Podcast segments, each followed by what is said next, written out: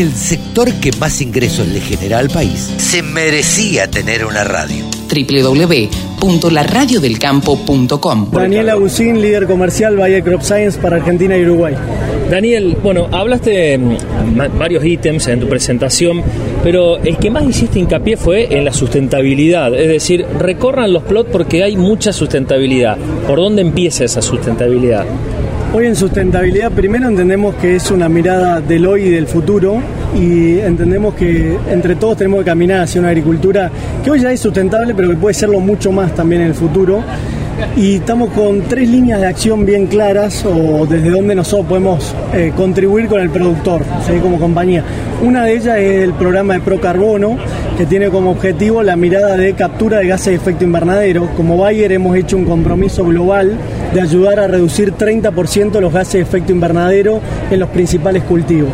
Nuestro programa de Procarbono ya venimos trabajando con 160 productores a lo largo del país este, esta va a ser la tercera campaña, donde estamos co-creando junto con ellos un sistema agronómico sustentable en las diferentes partes. Es decir, cómo hablamos de eh, siembra directa, no labrar el suelo, eh, rotación de cultivos, cultivo de servicio y agricultura de precisión, que se topa también con todo un tema de digitalización y de un destapador enorme para esto. Y lo que hacemos, terminamos muestreando también lo que es carbono orgánico en suelo, es decir, qué efecto tuvimos finalmente sobre eso y sobre la rentabilidad del productor. Es un sistema que apunta a mediano plazo conectar con lo que es bonos verdes, bonos de carbono para el productor, lo que llamamos carbon farming, ¿no? Normalmente pero también un sistema más rentable para el productor. Esa es la conversación que queremos tener de presente o de futuro, un sistema agronómico sustentable. Adicionalmente trabajamos dos líneas más, una que tiene que ver con plástico, que muchas veces también son fotos que por ahí no nos gustan ver del sector, que muchas veces aparecen, a donde el 99% hace las cosas bien, pero es un tema que tenemos que seguir atacando, no solo de reciclar a través de Campo Limpio los bidones, sino este año salimos con una oferta de envases de 1000 litros IBC, nuestra línea Roundup Top, a donde la logística reversa la terminamos realizando nosotros. Es decir, termina con cero plástico en campo. ¿Cómo, cómo la realizan ustedes? ¿A través de los distribuidores Bayer en, eh, en todas las localidades? Porque, y la otra pregunta para los colegas también, digo, eh, ¿los productores están para tomar esta tecnología de tener los IBC o todavía sigue tendiendo el plástico más chico y tiende a desaparecer el plástico chico o los productores toman el IBC? No, hay propuestas para diferentes tipos de productor. Un IBC, recordemos que tiene mil litros, con lo cual una cierta superficie, probablemente de 400 hectáreas para arriba, te empieza a tener sentido el IBC. ¿No pensaron un IBC más chico? Estamos en elaboración o en pensamiento de IBC de menor tamaño que también nos lleve a reducir algo parte del plástico. Todavía no lo tenemos como una oferta comercial, pero está en, está en carpeta de pensamiento también. Lo que sí a todo productor chico existe lo que son los centros de acopio transitorio y lo impulsamos para que de alguna manera retornen los envases a través de ellos. Hablaste de la sequía y de lo que tenía que ver con el impacto en los productores, pero también en las empresas como Bayer. ¿Qué, ¿Qué, está pasando y cómo vamos a ver los resultados de lo que pasó con el clima? No, parte de la sequía también nos afecta como industria semillera, ¿no? A toda la industria, no solo Bayer. Vamos a tener una oferta en maíz mucho más ajustada con la demanda también. Esto no quiere decir que falte, sino que si uno quiere elegir un híbrido, un calibre o algo, y lo tiene que hacer también de manera temprana para poder acceder a lo que uno realmente quiere.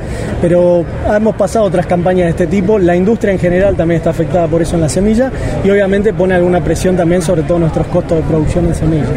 ¿Cómo está la tecnología justamente al servicio de lo que ya vemos en tres campañas, que es la sequía? ¿Cómo va variando? Nuevamente eso mencionaba hoy que en todo nuestro portafolio de cal hemos ido reconvirtiendo todos los híbridos, hemos tenido ya una penetración de lo que es, por ejemplo, la, doble protección de insectos, más del 70% del portafolio, que eso para un maíz tardío, la dificultad de manejo de insectos bárbaro. Y adicionalmente lo que hemos ido es renovando todos los germoplasmas. Tenemos 8 híbridos hoy en nuestro portafolio de cal, donde el 60, más del 60% tienen menos de tres campañas en el mercado. Y son germoplasmas superadores de los anteriores. Es decir, cada vez la tecnología en producto también va ayudando al productor con campañas cada vez más difíciles. Daniel, eh, en casi todo el stand hay varios eslogans. Uno es transformando digitalmente el agro. ¿De qué manera lo está haciendo Monsanto? Bayer de alguna manera lo que hacemos es a través de nuestra plataforma de Filview, que hoy ya está presente en más de 12 millones de hectáreas, es decir, casi un 30% de la agricultura, hemos trabajado muy fuertemente, acá viene la parte importante, somos compatibles con más del 80% de toda la maquinaria de siembra, cosecha, pulverización, para que el productor pueda realmente capturar todos los datos dentro de un mismo sistema, pueda tomar las mejores decisiones, eso nos lleva muchas veces a producir más con menos recursos, sea en un barbecho, sea en over the top, o aprovechando también la la conjunción, como hoy mencionaba, de productos más paquete de datos. Es decir, el programa Bayer Valora nos lleva por un camino donde empezamos a tener todos los datos que tenemos internamente como compañía de un producto, cómo lo volcamos a los datos que el productor tiene de su propio loto y hacemos el mejor de los mundos para el aprovechamiento máximo. Y nos lleva también a desafiarnos nuevo modelo de negocio, cómo de alguna forma podemos compartir parte del riesgo si hay que caminar en una mayor densidad en una agricultura de precisión. este tema te pregunto, una, anécdota, ¿no? el caso de la prescripción con la cara de Messi. ¿Les disparó a ustedes, por ejemplo, mayor tipo, mayor nivel de consulta o de adopción de la tecnología FieldView? Siempre es una, es una muy linda y espontánea propaganda por parte de productores. La verdad estamos en medio del mundial. Me encantó ver las caras de Messi por todos lados y en diferentes lugares.